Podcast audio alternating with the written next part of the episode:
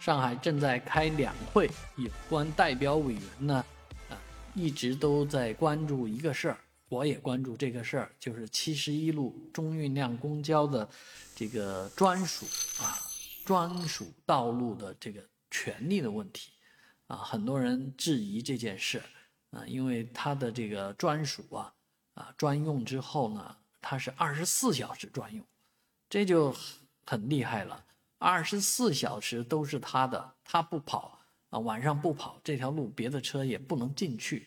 啊，所以这是大家呃 非常每年都会有代表委员关注和质疑的事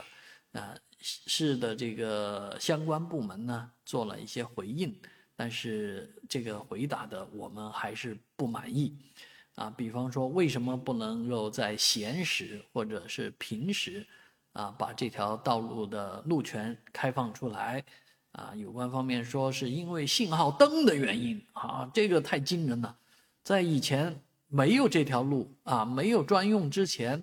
它不也是靠信号灯控制的吗？啊，难道说搞一个信号灯有那么复杂吗？啊，这就一下把大家给惊到了。就算它是专用信号灯，啊，它不都是电脑控制吗？啊，或者甚至于，我们就干脆为这条道组织一个人马啊，人工来看这条路，不行吗？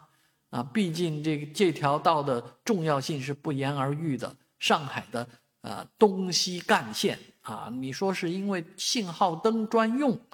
这个理由实在是说不过去啊。那真的每一个路口站一个警察啊，人工去管这条这条道。我觉得这个成本都都上海人民都承担得起、负担得起，是吧？那个你你非要说是信号灯原因造成不能够二十四小时开啊，这个闲时或者说是平时啊，让其他车辆能够使用，这就说不过去了。其他理由我觉得也都站不住，更何况上海的中运量交通还要根据七十一路中运量的这个呃发展。还要继续的去去做，当然他们已经说了啊，七十一路确实也有它的缺点啊。那在其他线路上面呢，要避免发生这样的事情，那这倒是给了大家一个定心丸。我估计未来像七十一路这样蛮横霸道的这个专用权的问题，可能不会再发生了。